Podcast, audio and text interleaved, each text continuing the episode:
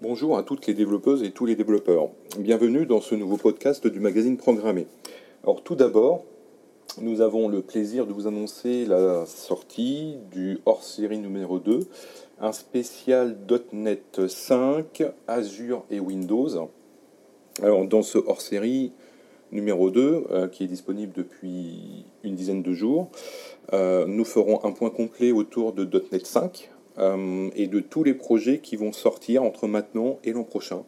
Euh, si vous avez suivi un petit peu les annonces de la build 2020, donc la build, hein, je rappelle, c'est la grande conférence technique pour les développeurs de Microsoft qui se déroule généralement au printemps.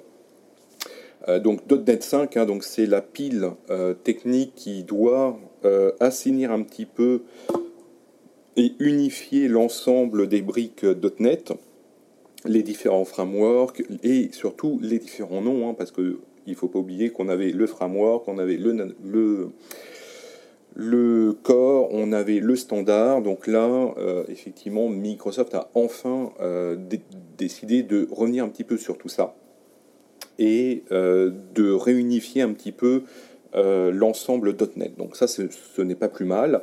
Alors, tout en sachant que .NET 5, c'est vraiment une première étape, parce que la véritable euh, évolution va arriver avec .NET 6, qui sera disponible aux alentours de novembre 2021. Euh, .NET 5, c'est une version mineure, au bout du compte, avec relativement peu de nouveautés. même si on a un C Sharp 9, hein, effectivement, qui apparaît dedans. Mais fondamentalement, on a assez peu de nouveautés. Euh, les grands bouleversements techniques et de support vont vraiment arriver avec euh, la prochaine version majeure, donc .NET 6. Et pour encore plus marquer le fait que .NET 5, au bout du compte, n'est qu'une étape, euh, il faut bien avoir en tête que cette version n'est pas en support long terme. Donc ce n'est pas à long terme support. C'est une version qui aura une durée de vie très courte, hein, grosso modo 12 mois. Euh, la première version euh, long term support euh, du nouveau .NET, c'est la version 6 de l'an prochain. Ce qui ne nous empêche pas de vous faire de la veille techno dès maintenant sur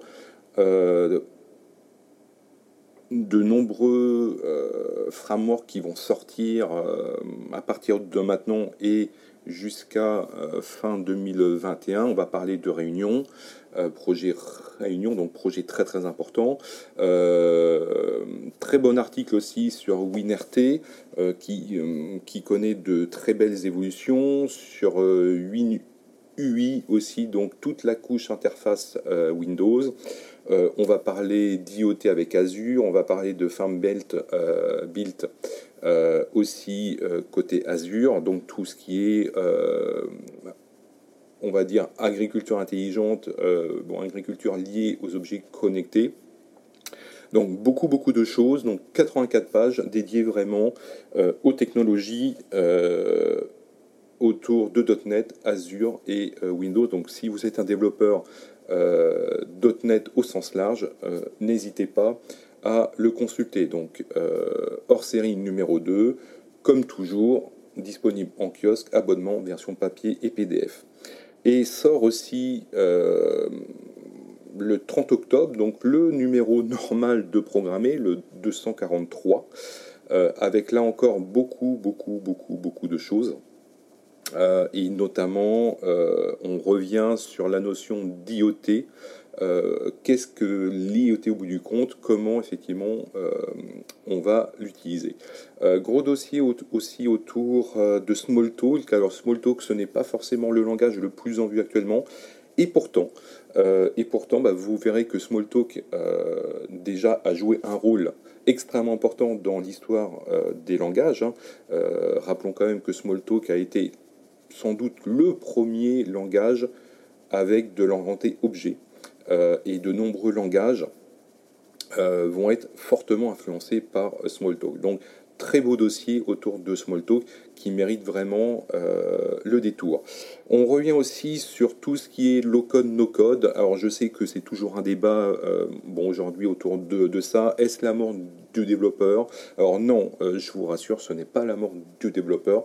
Au contraire, le low code a toujours besoin du développeur, donc là-dessus aucun souci, mais on fait un point vraiment complet sur le marché actuel et les bonnes pratiques que l'on peut avoir. Donc, euh, numéro 243, disponible à partir du 30 euh, octobre. Comme toujours, abonnement, kiosque, PDF et papier. Autre, euh, autre actualité autour de programmer, nos événements. Donc, on vous rappelle que le prochain meet-up se déroulera le 10 octobre et on va parler serverless. Euh, alors, euh, serverless côté euh, Azure avec les Azure Functions, même si les grands principes, hein, évidemment, s'appliquent à toutes les technologies de serverless que l'on peut trouver ailleurs.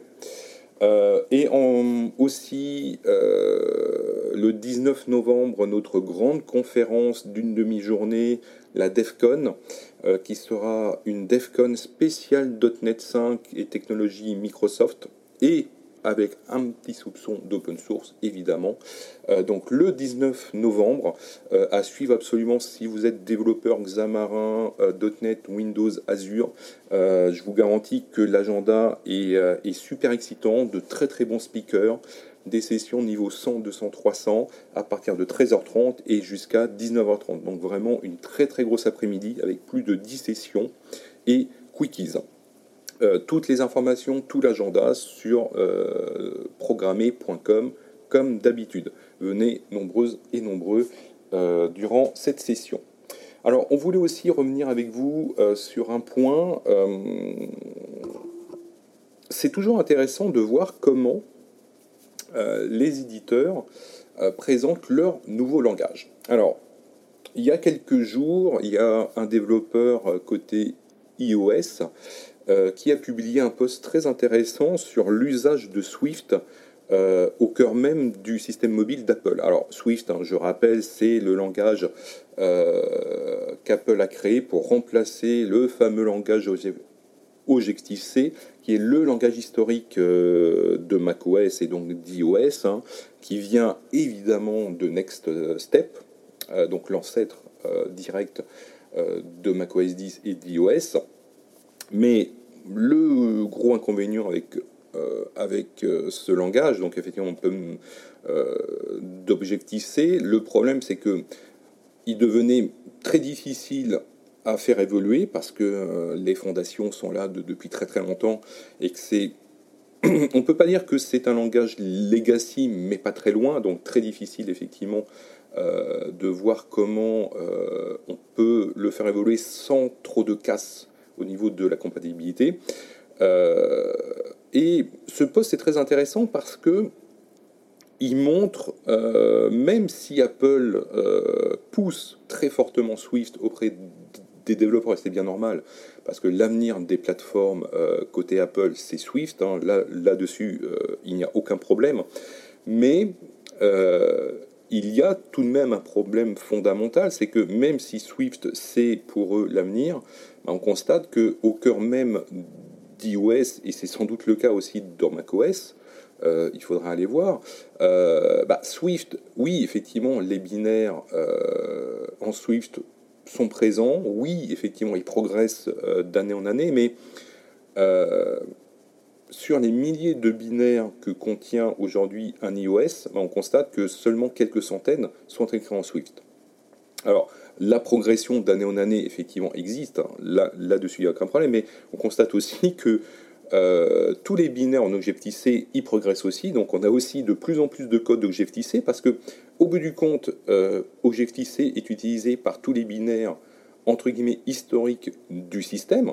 Et donc, euh, tant qu'ils ne sont pas réécrits entièrement, il est impossible de les migrer comme ça et de supprimer effectivement Objective-C. Euh, donc on constate quand même que euh, au bout du compte, les équipes euh, Apple sont coincées parce que même si effectivement il faut mettre en avant Swift, il y a la réalité qui est incompressible et qu'il faut tenir compte, c'est l'existant.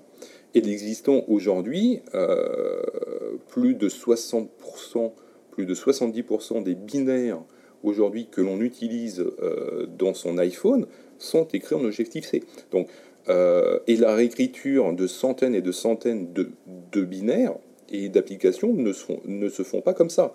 Euh, il va encore falloir plusieurs années, sans doute 5 ans, au moins 5 ans, minimum 5 ans, pour que une majorité de binaires actuels euh, soit effectivement réécrit en Swift. ça prend du temps.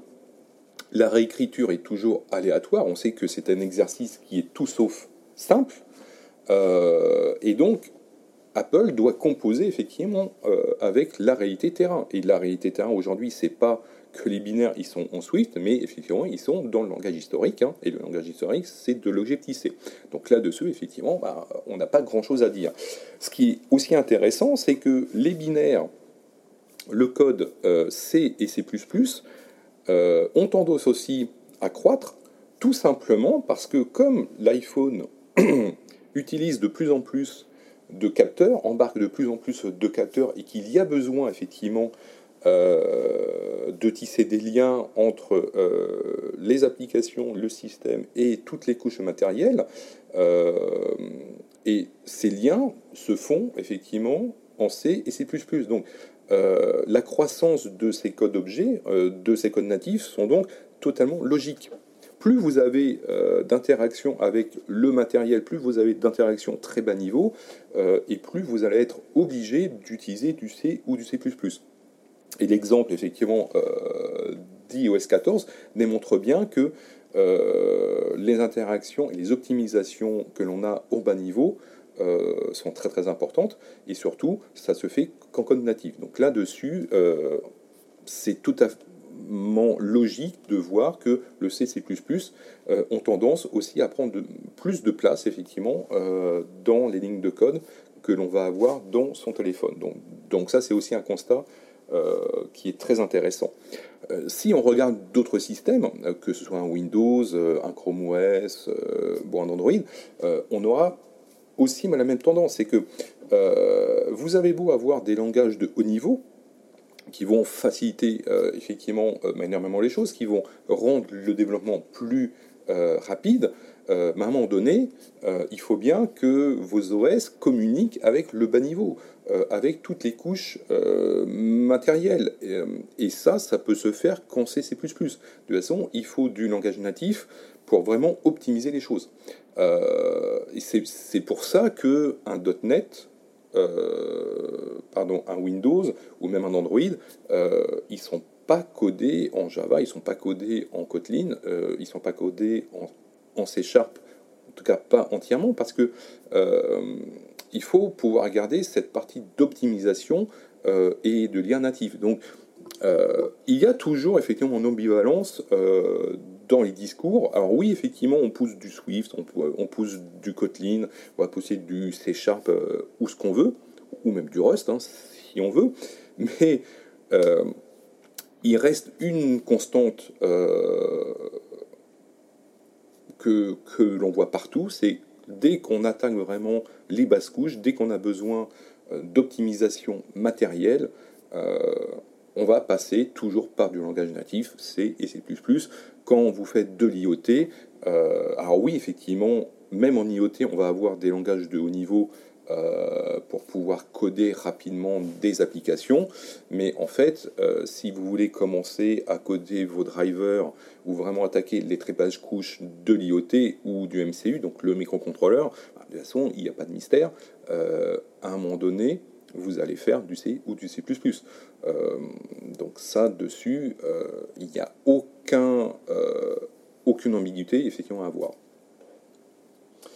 Autre petite news qu'on a vu aussi ces derniers jours, alors là on va très rapidement passer parce que on y reviendra dans un prochain podcast je pense, c'est la nouvelle offre d'Ikula avec les microserveurs basés sur du Raspberry Pi 4. Alors c'est c'est quelque chose de très intéressant euh, parce que, au bout du compte, il y a peu d'hébergeurs qui proposent effectivement du Raspberry, alors soit du Raspberry, soit de l'équivalent, euh, pour de l'hébergement comme ça.